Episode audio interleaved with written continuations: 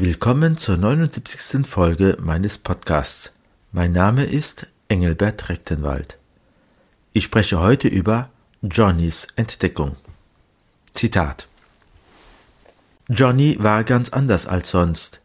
Er sah über die Schulter und sah, dass die Tür von Flammen versperrt war. Dann stieß er ein Fenster auf und schob das erste Kind hinaus, das er packen konnte. Ich sah sein Gesicht. Es war voller kleiner Brandwunden und schweißüberströmt, aber er lächelte mir zu. Er hatte auch keine Angst. Soweit ich mich erinnere, habe ich ihn nur dieses eine Mal ohne den geprügelten, misstrauischen Blick gesehen.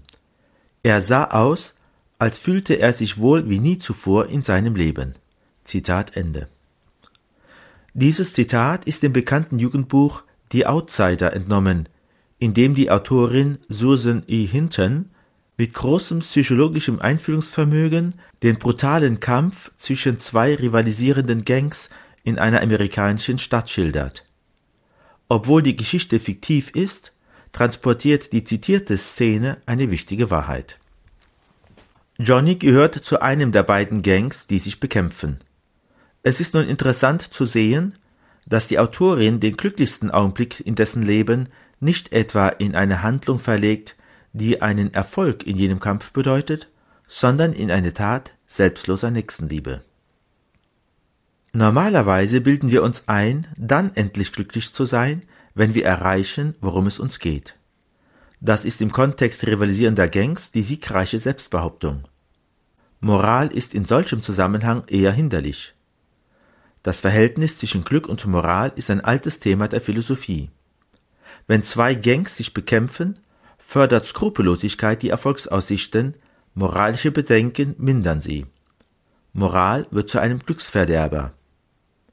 Doch was für ein Glück mag das wohl sein, das von jemandem empfunden wird, der sich zwar erfolgreich behauptet, aber auf Kosten seiner moralischen Integrität? Kann Böses tun glücklich machen? Kann ein Verbrecher glücklich werden, auch wenn er noch so erfolgreich ist im Überlebenskampf mit Rivalen? Johnny kommt ganz unvorhergesehen in eine Situation, in der er unter Lebensgefahr fünf Kinder vor dem Feuertod rettet. Diese Situation ist ganz anders als das, was er bisher gewohnt war. Es geht nicht mehr um Selbstbehauptung, sondern um das Gegenteil, um selbstlose Hingabe im Dienste des anderen. Und in dem Moment, in dem er diesem Ruf folgt, erlebt er ein Glück wie nie zuvor in seinem Leben. Nachvollziehen kann das nur ein Mensch, der Ähnliches erfahren hat. Das Glück der Moralität kennt nur der moralische Mensch. Das Gute, das wir tun, mag für den äußeren Menschen schmerzhafte Brandwunden bereithalten, dem inneren Menschen schenkt es ein ungeahntes Glück. Aus der Sicht dessen hingegen, der auf dem Standpunkt der Selbstbehauptung verharrt, ist selbstloses Verhalten töricht. Auf das Argument, das wahre Glück bestehe in einem guten Gewissen, könnte er mit Friedrich Nietzsche antworten, dass das Gewissen eben eine Erkrankung sei, von der man sich befreien müsse, zumal man es doch sowieso gerade dann am meisten spüre, wenn es ein schlechtes Gewissen sei. Aber das Glück Johnnys ist mit der Freude des guten Gewissens noch unzulänglich beschrieben. Es ist mehr. Wer Gutes tut, erfährt Sinn. Wenn Selbstbehauptung oder, noch allgemeiner gesprochen, Selbsterhaltung das letzte Ziel ist, wird alles sinnlos. Was dann noch übrig bleibt, ist nur der Pessimismus eines Schopenhauers, über dessen Philosophie Robert Spähmann bemerkt, Zitat, aber die invertierte Selbsterhaltungsteleologie ist das Absurde schlechthin. Sinn liegt nur in ihrer Überwindung. Sein und Sinn, deren Einheit den Gottesbegriff definieren, treten aus und gegeneinander. Zitat Ende. So in seinem Buch Natürliche Ziele, das er als Co-Autor zusammen mit Reinhard Löw verfasst hat. Sinn ist nur möglich, wenn es Werte gibt, die größer sind als mein Wohlergehen. Wenn der Sinn des Universums darin besteht, dass ich mein Glück behaupte, dann ist dieser Sinn armselig. Es wäre absurd zu denken, das Universum existiere um meinetwillen. Hat es aber einen höheren Sinn, dann liegt der Sinn meines Lebens darin, diesem höheren Sinn zu dienen. Sinn ist realisierter Wert.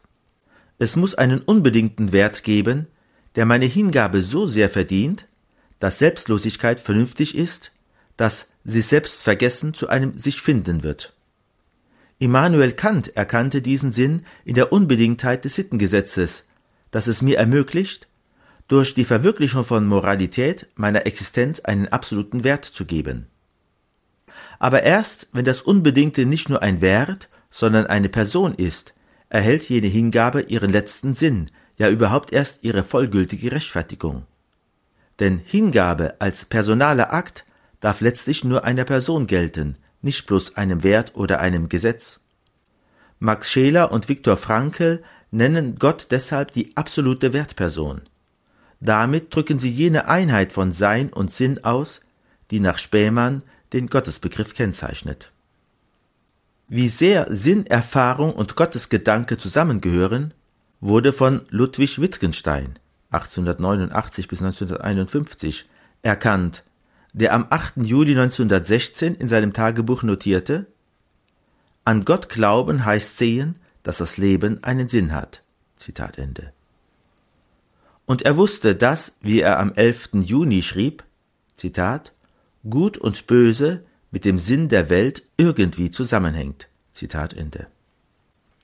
Der Glaube an Gott ist das Eintreten in einen Sinnzusammenhang, der im Unbedingten verankert ist und deshalb die Bedeutung von Gut und Böse, die uns in der Werterfahrung aufleuchtet, unangetastet lässt, sie sogar steigert. Während Wittgenstein sein Tagebuch als Artilleriebeobachter im Ersten Weltkrieg unter größter Lebensgefahr an der Front im damaligen Galizien, der heutigen Westukraine, schrieb, entstand zur gleichen Zeit im fernen Zürich eine Bewegung, an deren Geisteshaltung wir die Gegenprobe aufs Exempel machen können, der Dadaismus.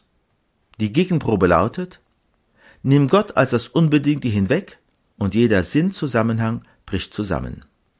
Zitat Der Dadaist ist Atheist aus Instinkt. Das schrieb der Mitbegründer Richard Hülsenbeck in seiner Geschichte des Dadaismus En avant Dada, Hannover 1920. Aus Instinkt. Das ist treffend ausgedrückt, denn der Atheismus ist nicht die Frucht durchdringender Reflexion, sondern die instinktive Folge nihilistischer Wertverachtung. Zitat Hülsenbeck Ein Du sollst gibt es für ihn, nämlich den Dadaisten, nicht mehr.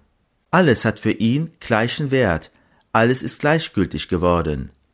Das Gute ist für den Dadaisten deshalb nicht besser als das Schlechte. Zitat Ende. Dass Atheismus und Nihilismus einander bedingen, erkannte auch Hülsenbecks Gefährte, der eigentliche Gründer des Dadaismus, Hugo Ball, 1886 bis 1927.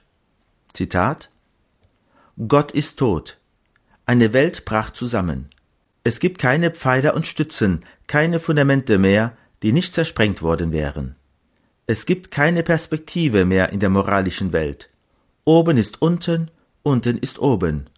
Umwertung aller Werte fand statt. Der Sinn der Welt schwand. Zitat Ende.